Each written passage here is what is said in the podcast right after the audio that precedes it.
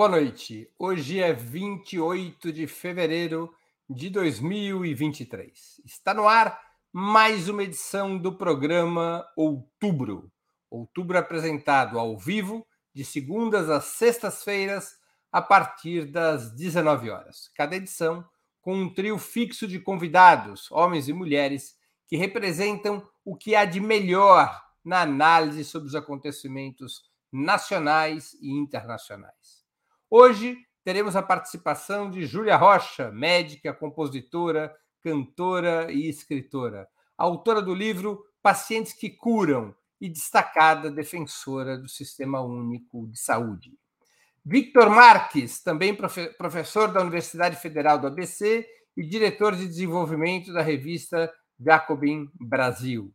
E Sérgio Amadeu, sociólogo formado pela USP e professor também na Universidade Federal do ABC, criador do podcast Tecnopolítica e um dos principais especialistas em comunicação digital de nosso país. Em nome de Opera Mundi, eu cumprimento os três convidados. Também informo que faremos o possível para repassar a nossos analistas eventuais perguntas da audiência, com prioridade aquelas realizadas por membros de nosso canal no YouTube ou que forem acompanhadas por contribuições através do Super Chat e do Super Sticker. Feitas as devidas apresentações, eu vou passar a primeira pergunta da nossa noitada. O governo Lula está completando 60 dias de gestão. Qual avaliação vocês fazem deste início de governo? Quais os destaques que consideram positivos e quais os destaques negativos? E qual nota geral dariam para esses primeiros dois meses entre 0 e 10? Com a palavra, Vitor Marques. Opa, me pegou desprevenido, então eu sou o primeiro. Bom, a, ideia aqui é sempre, aqui. a ideia aqui é sempre pegar desprevenido. Prazer estar aqui de novo no outubro sempre com algum colega lá da UFBC, dessa vez o Serginho, um grande camarada e colaborador de um bom tempo. É um prazer conhecer a Júlia online, pelo menos. É, Breno, acho que podem me acusar de otimista, mas eu estou muito animado com o começo do governo Lula. Eu acho que começa não só bem, como na minha avaliação, muito melhor do que em 2003. Eu lembro, duas décadas atrás, e o meu sentimento naquele momento. Calma, calma, parou, parou. Você tinha nascido em 2003? Tinha nascido, tinha votado, tinha feito campanha já. Mas naquele momento, o meu sentimento era muito mais de decepção com o governo que se formava, e agora é de entusiasmo. É, eu não sou o único a ter essa, essa opinião. A Folha, quando foi avaliar o primeiro mês de governo, né, fez uma matéria dizendo Lula completa um mês de governo mais à esquerda do que no primeiro mandato. Essa é também a minha avaliação.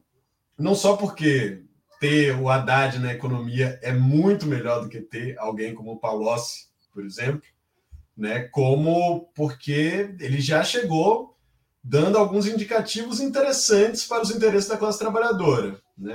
Não, já foi anunciado um pequeno aumento real do salário mínimo, mas mais importante que isso, já foi montado um GT para formular política de valorização real do salário mínimo com a presença das centrais sindicais nesse, nesse grupo de trabalho. Né?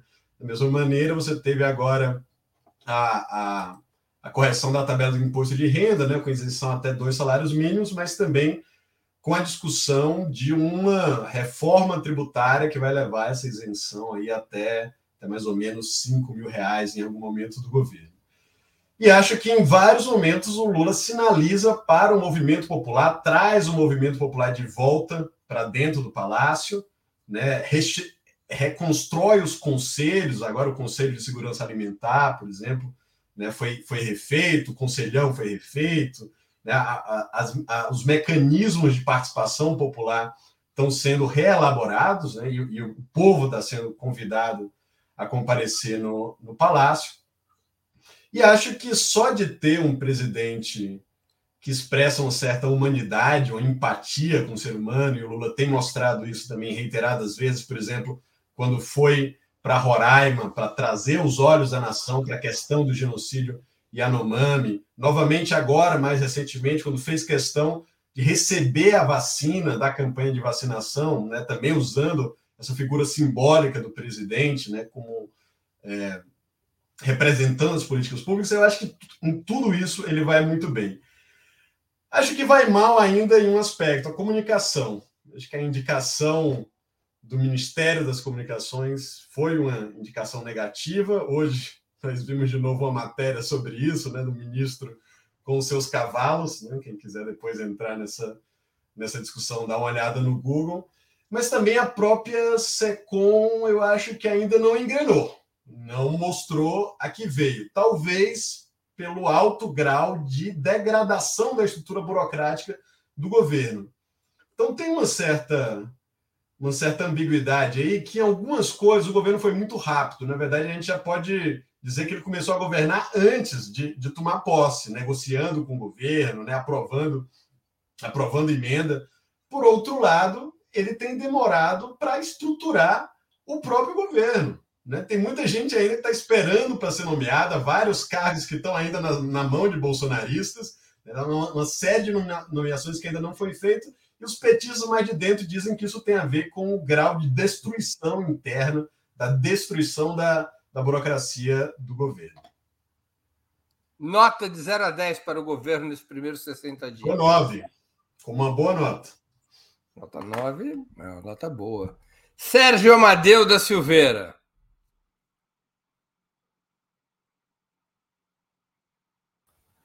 Muito bem, muito bem. Eu eu, eu sou eu sou um pouco menos otimista mas acho que o governo começou bem, começou bem debelando o ataque fascista de 8 de janeiro, começou bem com o Ministério da Justiça, é, não, não, não vacilou em determinar uma intervenção no Distrito Federal, atuou de maneira correta, isolando aquilo que era o plano do Exército que era ter um, todos os poderes para os militares manterem a ordem, que é exatamente o que a gente tem que ser contra.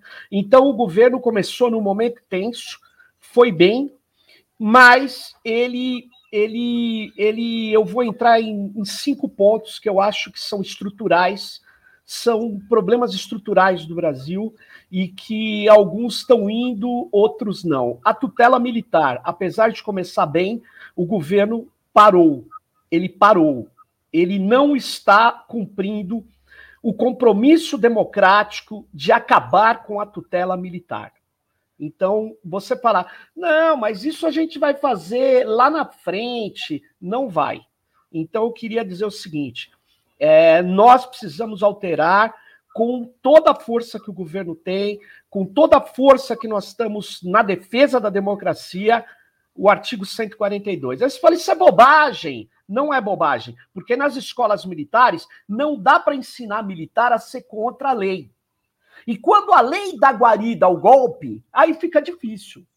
É isso que o governo precisa entender nesse momento. Então, nós estamos fraquejando no ataque à tutela militar. Segundo, a desigualdade profunda no Brasil é estrutural. Nós começamos a atacar o problema da fome, mas nós precisamos avançar um pouco mais. Eu acho que apesar de eu estar falando desse problema estrutural, eu acho que o governo começou bem, antes de, como disse o Vitor, de assumir, ele já organizou o dinheiro para manter os programas sociais, programas emergenciais, na verdade, mas que não atingem o fenômeno da desigualdade. É, a questão do imposto de renda e outras questões que me parece que o Haddad está pretendendo fazer vai avançar mais do que o primeiro governo Lula na luta contra a desigualdade. Isso eu concordo. Né? Terceiro, racismo estrutural. Eu acho que o fato de reconstituir o ministério tal é um sinal. É um sinal, mas nós temos que começar a agir. Está muito longe ainda uh, de colocar o bloco na rua. Mas eu acho que tem um bom começo. Eu estou muito entusiasmado com é, a secretaria e com as, os outros sinais que tem do governo de combate ao racismo. Né? Agora, o quarto, o aniquilamento dos povos originários, que era estrutural no Brasil. Isso o governo foi muito bem. O governo foi excelente, criou o um ministério e, como o Vitor mesmo falou, o presidente foi a Roraima. Ele não precisava ir, mas ele foi. E ao ir, ele está dando um sinal muito forte. Mas tem uma última questão que o governo é muito ruim: a dependência tecnológica. Apesar dele é, fazer um sinal no Ministério da Ciência e Tecnologia, que é terra arrasada, eu reconheço, de fazer um sinal simbólico de reconstituir as bolsas, isso dá um alívio, dá esperanças. Agora, na área de saúde e educação, a gente só tem esperança por enquanto. Só esperança. É, na área de meio ambiente, nós estamos recompondo. Nós estamos recompondo as estruturas destruídas. O Breno pediu para acabar, então eu acabo dizendo o seguinte: eu acho que é um governo que, que, que começa, sim, é, com um lado mais à esquerda do que antes, uh, mas eu, a gente tem que, tem que ver para onde ele vai, porque ele ainda ele está ainda se recompondo, e a minha nota para ele é uma nota alta, é uma nota 8. Mas essa nota vai de, é do primeiro bimestre só, porque tem a do segundo, do terceiro. Então eu espero que o governo é, continue fazendo o seu trabalho e que ordene as outras áreas que são. Não dá tempo de eu falar, vou parar por aqui. Júlia Rocha com a palavra. Eu vou falar mais rápido para dar tempo de falar tudo que me deu vontade de dizer aqui. Bom, primeiro eu acho que a gente precisa voltar antes da, da eleição e lembrar que a organização popular venceu uma máquina poderosíssima. É, Bolsonaro e sua trupe tinham certeza que iam ganhar essa eleição. E eles fizeram tudo, usaram a máquina para isso. E foi muita organização popular, muita campanha militante, sabe? Da gente na rua tomando sol na cabeça para poder é, fazer, construir essa vitória. Então, a eleição de Lula não foi qualquer coisa, e eu acho que essa mobilização precisa ser lembrada de tempos em tempos. É, e eu falo isso entendendo que a força dessa organização não reverbera nas primeiras ações, na minha visão, do governo Lula. Eu, eu tenho alguns pontos positivos e alguns pontos eh, negativos para poder elencar, e eu diria, eu vou começar pelos negativos para quando eu terminar, né, tá um pouquinho mais doce a fala. Eu acho, primeiro ponto negativo é a austeridade que traz a figura do, da Tebet e do, e do Haddad para o plano econômico e de planejamento do governo. Eu acho que um segundo ponto negativo é a anistia aos militares golpistas, né, que, que fizeram essa, essa tentativa de golpe militar do 8 de janeiro.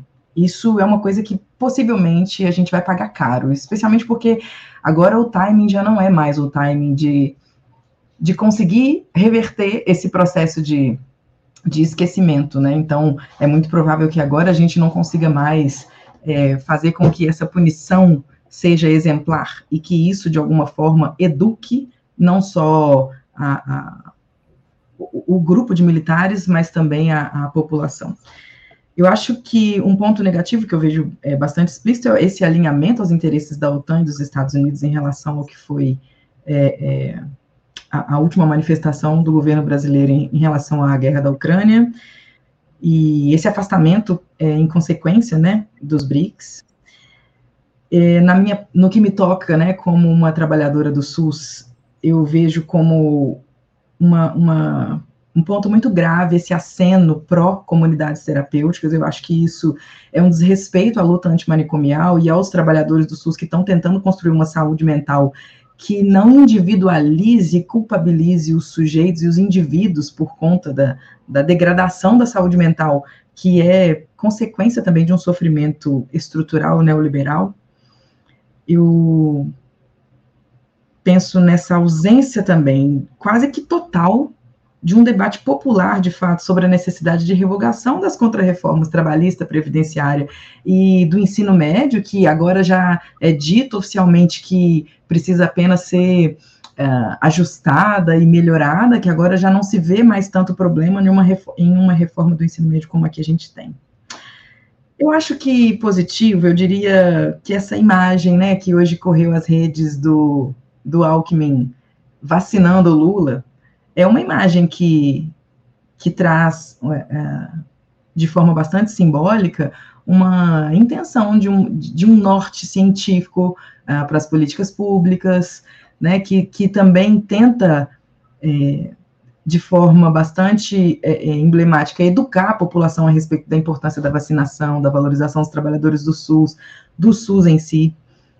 Um outro ponto positivo que foi bastante, é, como é que eu posso dizer assim, bem no comecinho do governo Lula foi o revogaço que ele fez a respeito dos decretos que facilitavam o acesso a armas e munições, uh, alguns decretos que dificultavam o acesso ao, ao, aborto legal nas condições previstas em lei, e uma coisa que é bastante é, importante na minha visão, a revogação dos decretos que, que autorizavam a segregação na prática, né, das crianças com deficiência nas nas escolas públicas e, e privadas do país. Eu acho, eu acho que resumiria, assim, talvez mais para frente a gente consiga aprofundar em alguns desses pontos.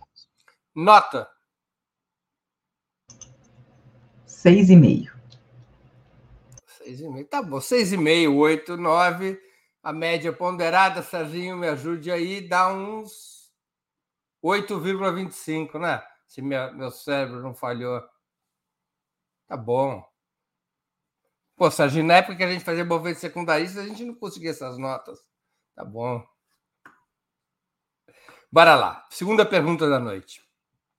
A imagem pública do governo, segundo diversos analistas, é inusitada. A estratégia de imagem pública é inusitada, é rara, é, é heterodoxa. O presidente Lula, em diversas questões, assume o papel de ala esquerda do seu próprio governo, enquanto seus ministros, muito frequentemente, costumam se apresentar com um discurso mais moderado, com menor protagonismo e muitas vezes defendendo posições pouco claras. O que vocês acham desse desenho, no qual o presidente, ao invés de exercer a função clássica de árbitro da frente ampla, faz opção por ser a voz mais afirmativa e aguerrida da coalizão governista. Quase que uma situação na qual não são os ministros a protegerem o presidente, mas o presidente a proteger os ministros. Qual a opinião de vocês sobre este inusitado desenho de eh, estratégia de imagem? Com a palavra, Sérgio Amadeu da Silveira. Olha, Breno, eu, eu consigo ver em alguns momentos isso que você fala claramente, mas eu não sei se isso é uma estratégia pensada. Se for, é uma estratégia, é uma estratégia diferente. Mas será que o Lula deixou de ser aquele cara que é o árbitro efetivamente do governo? Não sei. Ele mantém essa jogada de pôr na verdade, é, quando tem um caso complexo, ele, ele trabalha para trazer todos aqueles que têm interesses no caso e ele joga naquele, naquele momento. E ele, no final, que decide. Então, é, ele pode ter aparentado em, algumas, é, em alguns momentos que ele não tem mais essa posição. É, e, na verdade, é, eu acho que ele continua sendo o Lula, que é o cara que toma as decisões estratégicas e que está conduzindo o governo. E o que me chamou a atenção é algumas mudanças na estrutura do governo, como, por exemplo, da Casa Civil, que deixa de ter menos importância em relação à Secretaria de Relações Institucionais. Isso é uma coisa que aconteceu. Aconteceu, não sei se foi pensado, mas eu acho que sim. E acho que o governo ele tem uma estratégia de gestão um pouco diferente da dos outros anos. É, ele essa demora, eu não sei nas nomeações estratégicas, não sei é, o que se pretende com isso. Eu não sei se é algo que tem a ver com a máquina. Acho que não. Acho que essa, ao contrário, quanto mais você demora para trocar a máquina, mais você corrói, mais você cria dificuldades. Então, eu não sei o que é isso. É, é, um, é um pé no acelerador, ao mesmo tempo é uma freada brusca, é, é um, um jogo administrativo é, que eu não sei se faz parte da confusão de montagem de um governo, que um estado, um estado gigantesco. Agora, por exemplo, no SERPRO, o SERPRO nomeou um cara que vem de uma, uh, de uma história bastante neoliberal no Paraná, bastante contra tudo que estava no programa de governo do Lula. Ele nomeia um cara do SERPRO, que é, é uma empresa até agora, o Paulo Guedes transformou em barriga de aluguel para fugir de licitação. Tem uma parceria estratégica que é oculta, que a gente não sabe, e que ela chega nos órgãos públicos e leva a Amazon, a Amazon, a Microsoft e tal. Quer dizer, e ele nomeia um cara desse grupo, desse grupo. Então nós estamos vendo o que é o poder de compra do Estado. Ele vai continuar fazendo lambança, né? Então, na área de comunicação põe esse ministro, né? Na, e, e nas teles deixa a coisa frouxa. Quer dizer, é, tem muito problema, apesar que Veja, o Lula entra na questão internacional é, muito bem, falando da paz e tal. A gente até discutiu isso num programa anterior. Aí, de repente, ele começa a caminhar para um lado que é um lado que agora a fronteira ficou bastante difícil. Eu não sei se ele consegue recompor a ideia de paz se ele continuar aprofundando essa linha que ele está.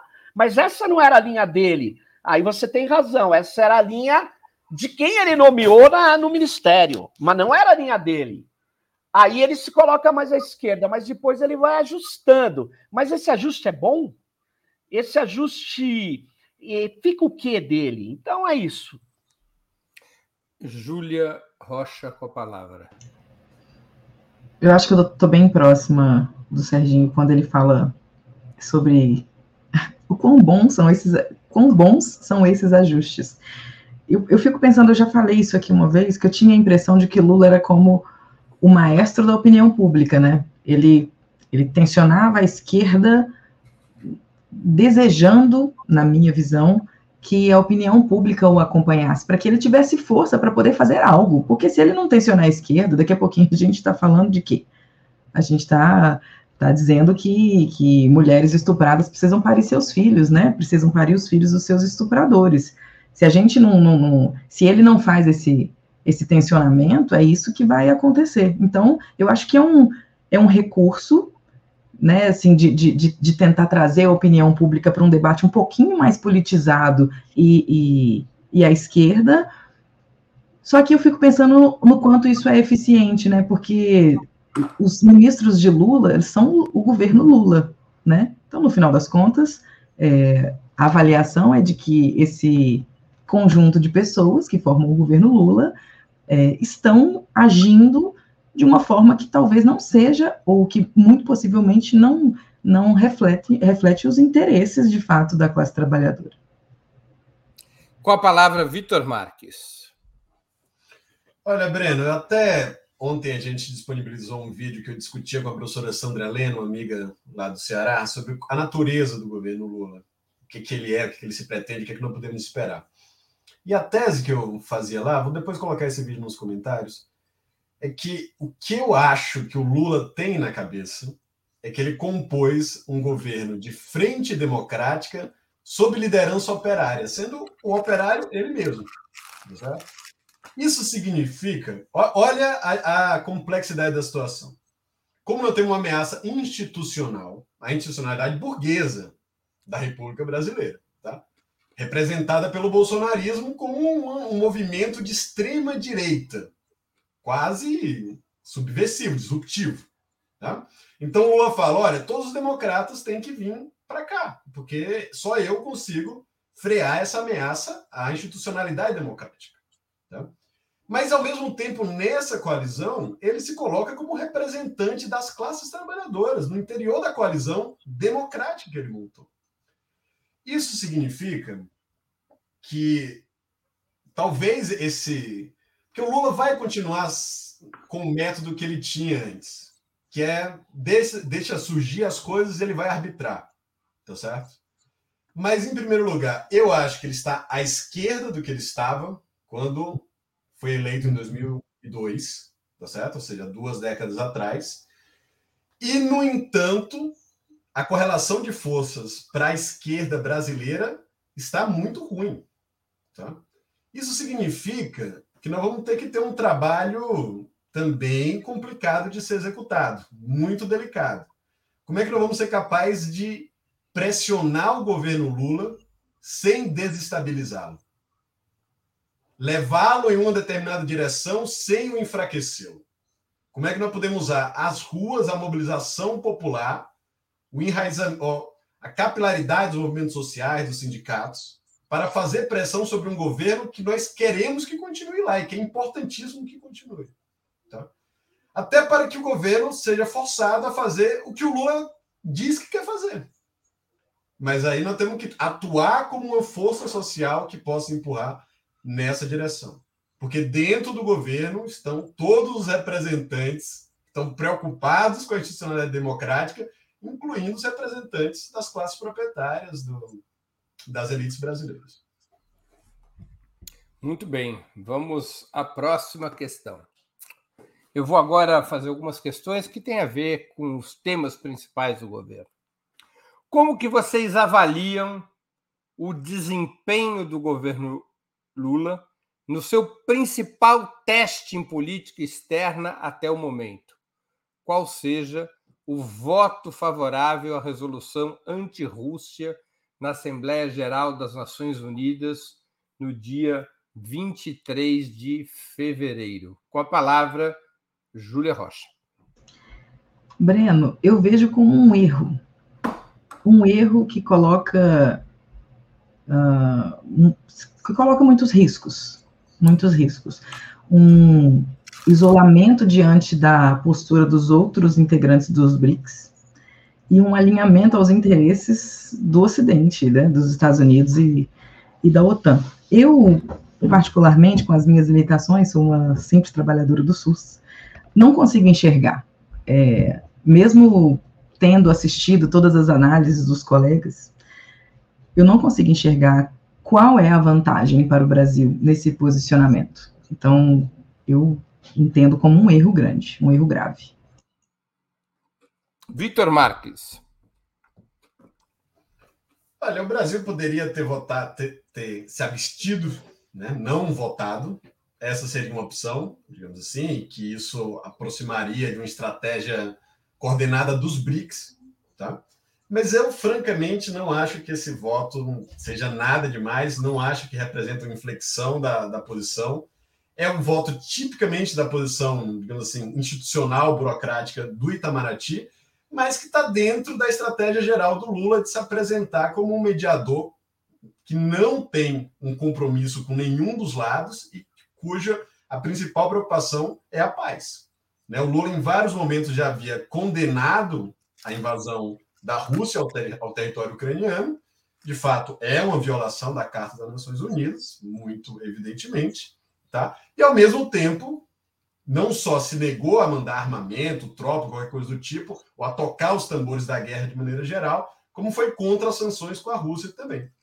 Eu acho que essa é a posição acertada do Brasil, uma posição de neutralidade, que não diz que nenhum dos lados está correto e que diz que o principal, imediato, a preocupação é produzir a paz. Isso significa negociar, isso significa reconhecer os interesses da Rússia de um lado e reconhecer os interesses da Ucrânia do, de outro lado. E acho que o, o, Brasil tenta se gabaritar como um mediador importante nessa, nessa mesa, e acho que o voto pode ser compreendido também nessa estratégia. Não acho que ele seja, digamos assim, algo que destoie das posições do Lula, que já estavam colocadas até antes da sua posse.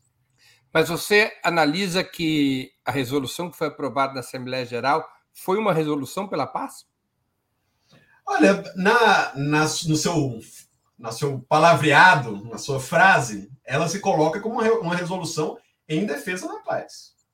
Né? Em defesa Mas... da paz. Agora, Breno, eu, eu, eu tenho uma, uma posição. Assim, Você leu a íntegra da resolução? Não, eu não li a íntegra da resolução. Não li a íntegra da resolução. Mas a, a minha compreensão é que o Lula está certo quando critica a invasão da Rússia. Tá certo? E está certo quando diz que a OTAN em vez de buscar a paz, insuflam o conflito. Então nós temos que encontrar maneiras de, de mediar. Eu acho que a, a, a crítica à OTAN é absolutamente correta, mas isso não justifica, não serve de justificativa nas relações internacionais para uma invasão de um território de um país soberano. Ainda tem um tempinho, a Júlia está fazendo uma parte. Pode fazer aí, Júlia. Você foi econômica no eu, eu, eu, queria entender, eu queria entender, Vitor, é, quando você diz sobre essa, como se esse voto uh, manifestasse uma neutralidade. Eu, eu, eu queria te perguntar isso, assim, você avalia como um voto que reforça uma neutralidade? Eu acho que é uma interpretação possível, tá? Talvez a abstenção tivesse sido melhor para isso, mas os, os governos de esquerda da América Latina votaram também nessa direção. Não todos, Vitor. Não Bolívia. todos, mas assim, Colômbia, Bolívia, México, Bolívia, Cuba, Venezuela e Nicarágua, chamado Arco da Alba, votou ou se abstendo ou contra a resolução. Mas Colômbia e México foi nessa direção, que, que eu acho até que é o nosso eixo estratégico fundamental de aliança aqui na América Latina. É, Serginho Amadeu. Olha, veja bem, é, nós estamos falando de diplomacia, né? E aí, Vitor, em diplomacia, a gente precisa saber que qual é o entrave para a gente executar, no meu modo de ver, tá? Para a gente executar a política de paz. Que, na verdade, não interessa aos Estados Unidos, em última análise. Só quem acha que os Estados Unidos está interessado na paz é, nunca esteve, os democratas são ligados à indústria bélica. Se você acompanhar os jornais e revistas especializadas em armamento, você vai ver que eles estão eufóricos. Bom, na verdade. Isso nós estamos de acordo, né, Sérgio? Não, então, mas aí a minha pergunta é o seguinte: eu não estou dizendo que eu tenho razão, eu só estou dizendo o seguinte: nesse aspecto, nós deveríamos é, criticar a OTAN, estamos criticando, Lula está criticando a OTAN, criticar a invasão russa, o Lula está criticando a invasão russa e votar contra os Estados Unidos. Essa é a questão. Só que nós estamos invertendo, por isso que eu falei, a gente vai chegando a posições realistas, porque aí a diplomacia opera com textos. E os textos operam para fundamentar ações militares. Então, eu acho um erro, um erro estratégico, talvez não do Lula, Aí é que o Breno falou antes. O Lula, lá atrás, ele estava mais à esquerda do cara que ele nomeou. Essa que é a questão. Então, só que ele vai ajustando. Eu acho que o ajuste que ele fez nessa questão foi equivocado. É, ele, é, ele tinha que, inclusive para tirar mais benefícios dos Estados Unidos, aprofundar uma determinada crítica. O próprio Zelensky vai ter que sentar na mesa e vai ter que falar que ele não pode, é, porque assim, ele não vai conseguir tirar a Crimeia, ele não vai conseguir tirar uma série de territórios, ele vai ter que discutir territórios notoriamente russos. Ele vai ter que discutir isso. E ele não quer discutir isso. E a OTAN vai aproveitar, vai dizer que o ônus de não ter a paz é do russo. E aí, será que é. é nós temos que entrar nessa firula ou nós temos que falar, parem de dar armas, porque aí vai ter a negociação. Com arma lá, gente, não vai ter negociação. Não, não se iludam, porque é o que está acontecendo, é uma guerra de procuração. Então, eu acho que nós erramos, tá? É, é, é isso. É, é você vai dizer, mas isso está por acontecer? Sem dúvida, a política é isso. O programa é isso, está por acontecer. Mas eu acho que a gente escolheu a aliança errada nesse momento. Né? Então, é, eu acredito que a gente é, agora está numa situação mais difícil para operar aquilo que era uma grande vantagem do Lula, que era montar aquilo que o Breno chamou. Eu não me lembro de um programa que a gente fez, você chamou de um, uma organização da paz, não sei o quê, mas enfim, agora está mais longe disso. É isso. E a impressão que a gente tinha é que havia ali um, um, um acúmulo de um capital político para que é. a gente pudesse usar mais. Assim, é, foi bastante surpreendente isso que aconteceu. Foi, foi a operação ali. é, muito, muito focada, muita pressão do Estado norte-americano sobre os nossos assessores, sobre a nossa diplomacia e sobre o núcleo duro do governo. Que, aliás, se eu fosse o Breno Altman agora, eu, a pergunta que eu falaria era o seguinte para vocês: quem é o núcleo duro desse governo? Ah, essa é a minha dúvida crucial. Não é, Breno? Não era uma boa pergunta? Ah, para finalizar, o que eu teria para dizer sobre isso, né? Acho que nós to estamos todos de acordo que é uma proxy war, é uma guerra por procuração, como, como o Sérgio Amadeu falou, e que a OTAN está tocando os tambores da guerra. A, a questão seria: essa votação ajuda ou atrapalha a estratégia do Brasil de ser um mediador no caminho da paz? Atrapalha. E a avaliação de vocês é que atrapalha. A minha avaliação atrapalha. é: não sei, acho que não atrapalha tanto, não. Muito bem. Vamos. Às vezes é difícil ser entrevistador, porque você não pode opinar, né? Tem que só perguntar. Só perguntar. Mais uma questão. Qual o balanço que vocês fazem até o momento da gestão econômica? Já está clara, na opinião de vocês, qual o plano do governo para animar a economia e resolver os problemas sociais mais graves do país? Vitor Marques com a palavra. É, não acho que já está claro, viu, Breno? Acho que esse, inclusive, é um problema. Eu havia começado a minha, a minha primeira fala dizendo que eu acho que a gente começa melhor do que há duas décadas atrás. E, e eu defenderia essa posição de que o Haddad é superior ao que era o Palocci. Né? É, mas também o Haddad tem se mostrado mais preocupado em acalmar os mercados, em se mostrar como uma figura aceitável, digamos assim, para a elite econômica, do que propriamente propondo uma saída ambiciosa né, para a, a crise social que nós ainda estamos envolvidos, inclusive para o risco de recessão, que cada vez se torna mais provável. Tá, tá, tá vindo uma recessão mundial, todo mundo sabe disso. As, as previsões para o PIB brasileiro têm diminuído, tá? Então, um pouco o Lula tem entrado nessa bola aí da questão dos juros, é já prevendo que daqui a pouco ele está com a recessão na mão. Tá? E eu acho que isso é a coisa mais perigosa que pode acontecer com esse governo. Frustrar as expectativas populares da melhoria material das condições de vida.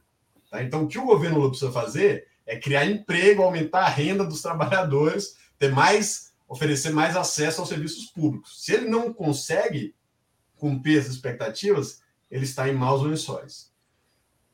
De alguma maneira, a equipe econômica tem se preocupado muito em tentar oferecer soluções fiscais é, por via de aumento da receita. Né? Tem algumas medidas já de, de, de aumentar a receita.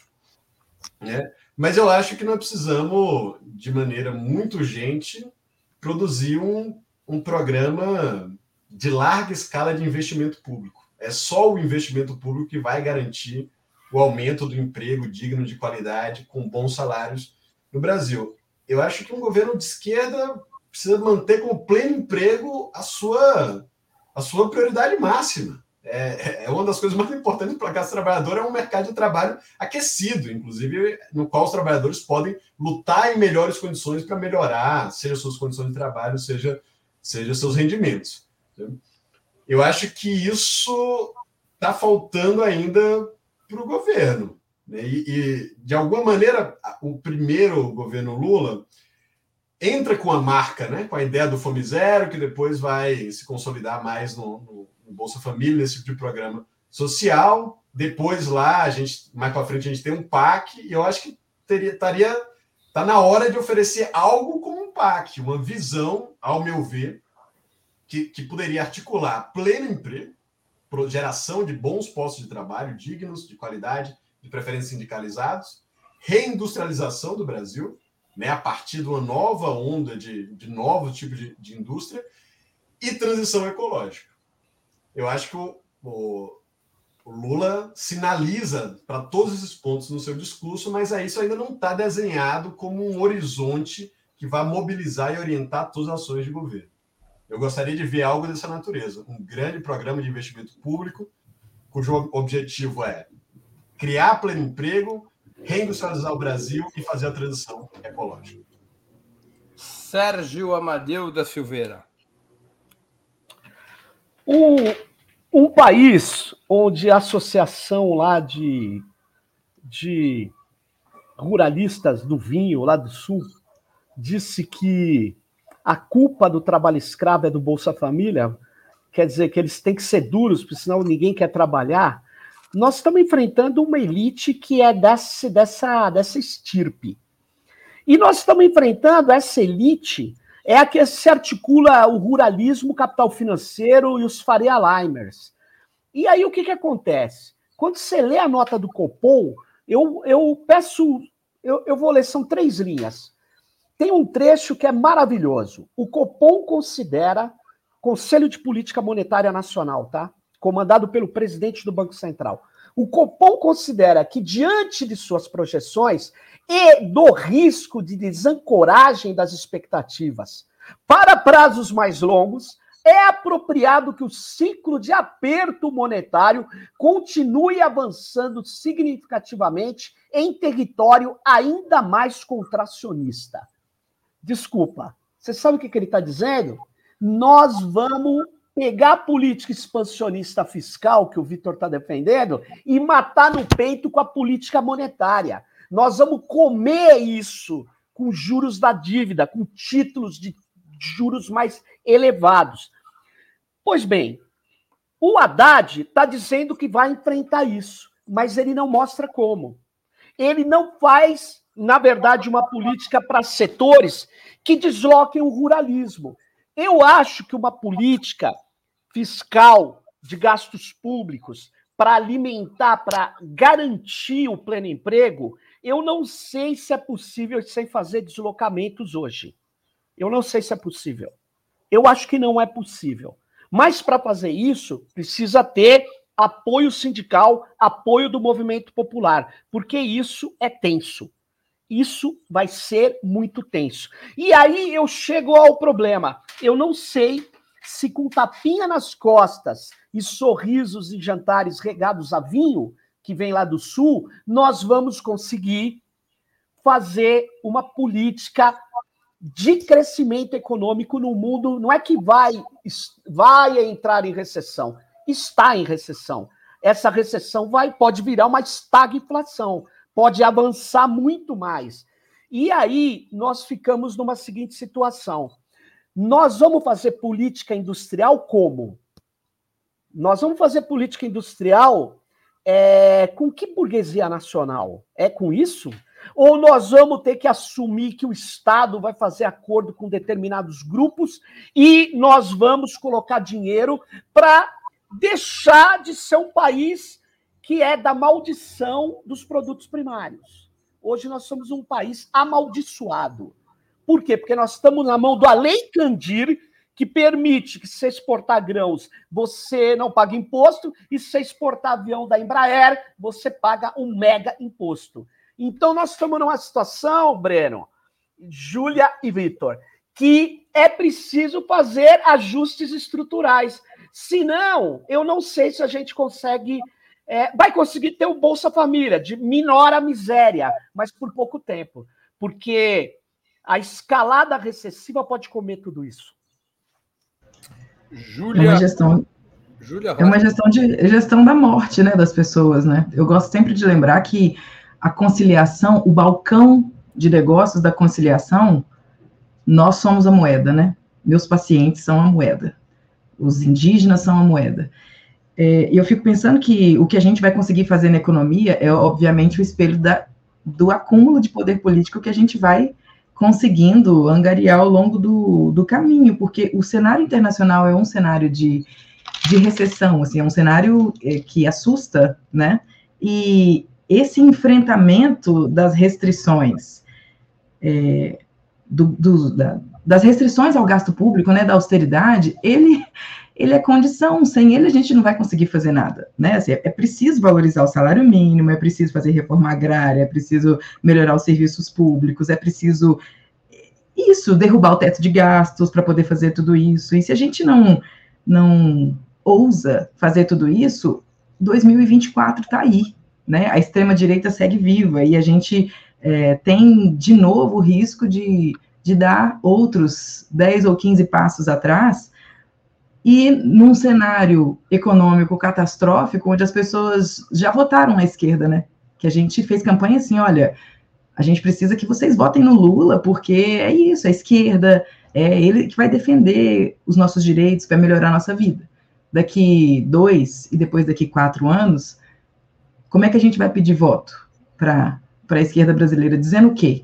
Essas pessoas vão dizer para a gente, não, mas eu já votei na esquerda, você me falou isso há dois anos atrás, há quatro anos atrás, e não adiantou nada, minha vida não melhorou em nada, o salário mínimo não valorizou, eu não tenho casa também, eu não tenho emprego, então agora eu vou votar num, num Bolsonaro like de novo. A gente precisa, precisa pensar nisso, né? Precisa entender a importância de, de agir estruturalmente, senão a gente não vai conseguir fazer esses pequenos remendos, gente. É isso. Uma campanha de vacinação, acenar para os cientistas, isso é, isso é relativamente fácil de fazer. Difícil é derrubar o teto de gastos e fazer um sistema único de saúde que, de fato, alcance a, a universalidade do acesso. Fazer um sistema é, único de educação né, que consiga é, abraçar todas as nossas crianças, jovens e adultos na, na universidade. Difícil é investir em ciência e tecnologia para garantir que, de fato, a gente vai é, ocupar uma das pontas né, do, do, do processo de, de industrialização. A gente pode até fazer alguma, algumas políticas de melhora da qualidade dos empregos a partir de pontos, eh, de focos aqui e acolá é, de industrialização, mas sem ciência e tecnologia a gente não vai fazer isso. E como que faz investimento em ciência e tecnologia com a austeridade do Tebet, da, da Tebet e do Haddad? É impossível. Muito bem. Vamos para mais uma questão. É, qual a análise que vocês fazem até o momento? Alguns de vocês já fez alguma, já fizeram alguma citação a esse respeito, mas para a gente poder aprofundar para a nossa audiência. Qual a análise que vocês fazem até o momento sobre as duas principais áreas sociais da administração? Educação e saúde. O que, que sinalizou o governo até o momento para esses dois setores que são, digamos, os pilares de um estado de bem-estar. Com a palavra, Sérgio Amadeu. Olha, quando é, as nomeações foram feitas, eu achei nomeações excelentes na área de saúde e educação, e ainda acho. Mas, depois desse tempo de gestão, eu acho que estou ficando um pouco é, desesperançado. Por quê? Porque existem ações que são difíceis de fazer, dada a complexidade, como, por exemplo, re abolir essa reforma do ensino médio e refazer as coisas. Isso tem que ser feito imediatamente.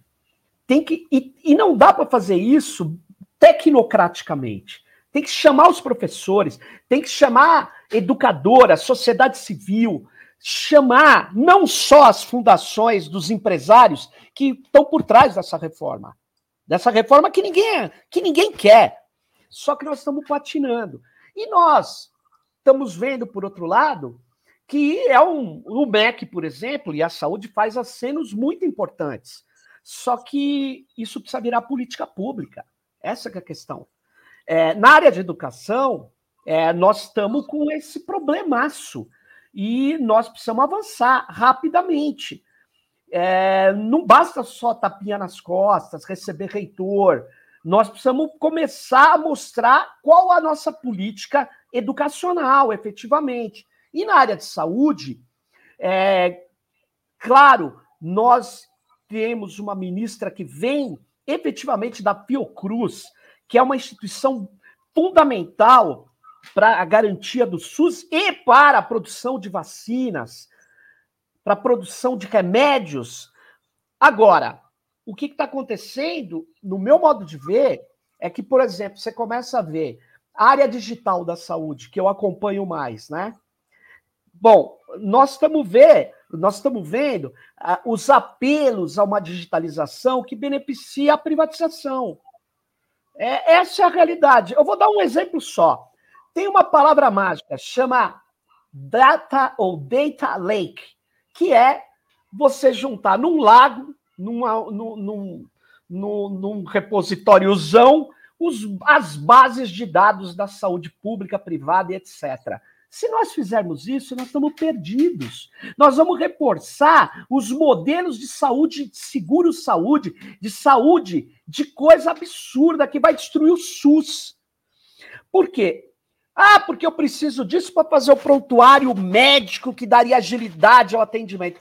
Faz prontuário médico com níveis de acesso criptografado. Que isso é uma tecnologia dominada. Nós dominamos essa tecnologia. Quer dizer, em vez de todo mundo ter acesso ao banco de dados, você tem acesso ao seu dado e o médico, qualquer médico tem acesso ao seu dado. Só que tem o seguinte: ele usa um cartão encriptado, uma, uma senha criptográfica. Ele usa um acesso criptografado. E toda vez que ele acessa o teu prontuário, fica registrado que ele que acessou. Não tem como um médico ficar baixando tudo e passar para um convênio. Mas se você jogar todos os dados no único lugar, com acessos múltiplos, sabe o que vai acontecer? Uma tragédia. Agora, quem está dependendo disso?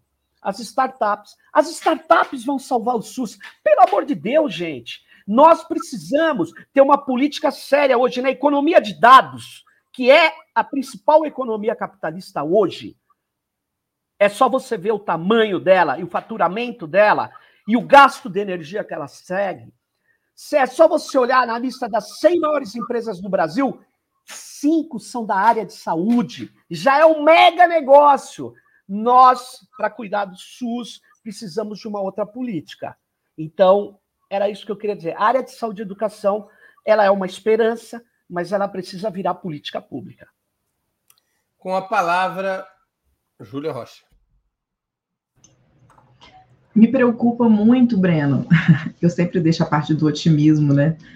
Assim, pulando o otimismo, a vontade, a esperança, me preocupa muito um aceno ao reacionarismo e ao negacionismo quando se cria pontes para dialogar com, com, com comunidades terapêuticas, que são representações dos manicômios atuais. Então, isso me, me preocupa muito. Eu acho que a gente precisa pautar o fim das OSs, que são a privatização disfarçada de avanço. Não dá para a gente falar de um SUS forte se a gente está falando de vínculos precaríssimos dos trabalhadores, de ausência de concurso público, de trabalhadores super explorados. A gente tem uh, profissionais com curso superior ganhando R$ 1.900 no SUS para trabalhar 30 horas por semana em trabalhos extremamente precarizados a gente tem um nível de, de, de exploração e de adoecimento desses profissionais que precisa ser é, é, aplacado. E a gente aplaca isso com direito, com concurso, com vínculo forte. É, são profissionais que estão né, sendo SUS uma política contra-hegemônica, isso, né? Assim, trabalhador não precisa ter saúde, qualquer coisa para trabalhador tá bom. Então, quando a gente tem um sistema de saúde que diz não, é preciso que seja qualificada a assistência à saúde do trabalhador, ele é um sistema contra-hegemônico. Então, temos ali trabalhadores fazendo força contra uma estrutura capitalista que não está nem aí para a saúde do trabalhador. Então, esses trabalhadores, eles precisam ter vínculos estáveis, eles precisam ser concursados para que eles possam exercer o trabalho deles livres dessas amarras. Eu, hoje, posso chegar amanhã lá no meu, meu trabalho e receber a notícia de que eu fui desligada sem nenhum direito trabalhista, porque nem carteira assinada a gente tem.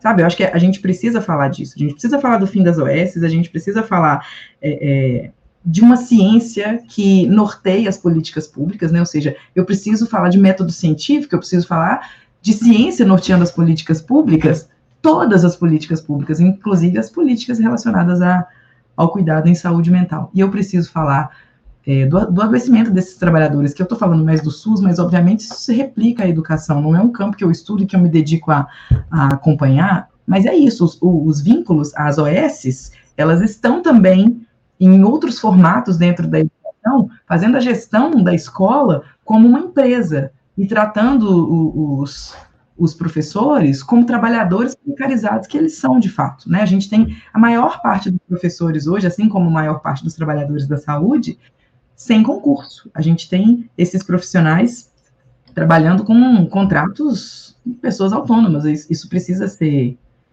revisto, assim, essa, isso é um ponto zero, né, para a gente pensar a melhoria do SUS. Não dá para pensar a melhoria do SUS e a humanização do atendimento ao paciente, a melhoria do, do, do sistema de educação e a humanização do trato com o aluno, se a gente está desumanizando, coisificando, retirando direitos dos trabalhadores que estão na ponta, exercendo o papel de colocar essa política pública em prática.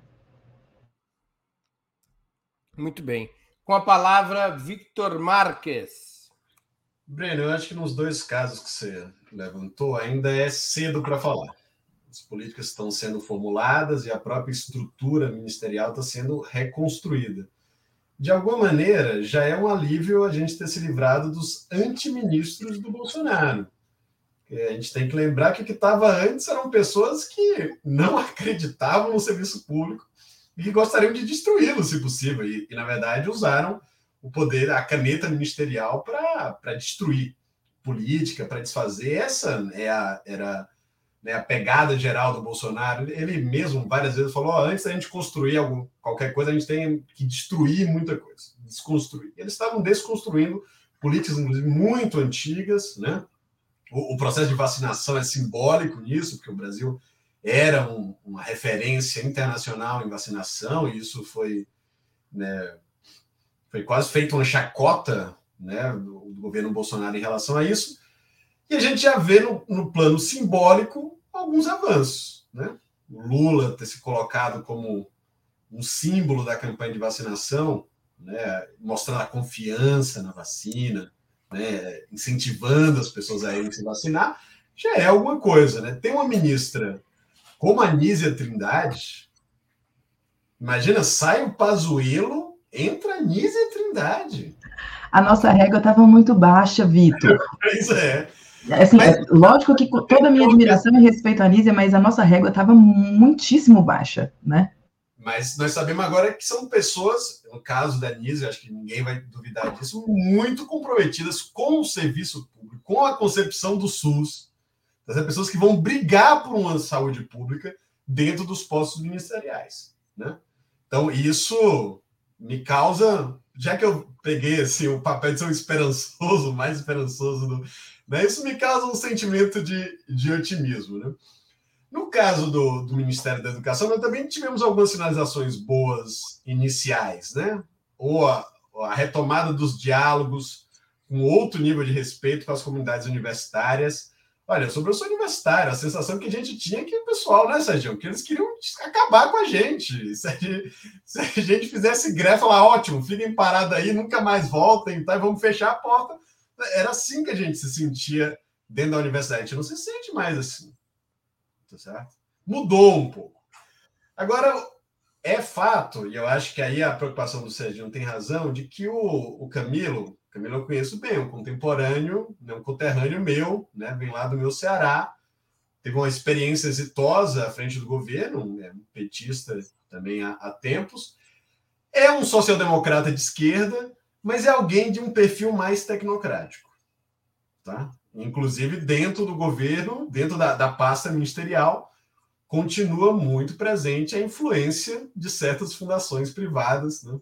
que a gente bem conhece, inclusive de gente que hoje a gente sabe que é picareta, né? Esses bilionários que ficam fazendo fraude aí nas empresas dele. Bom, isso ainda tem essa influência no ministério. O que eu acho que talvez a, o, mais interessante para nós da situação é, bom, a situação em que estava os olavistas tomando conta do Ministério da Educação era uma catástrofe.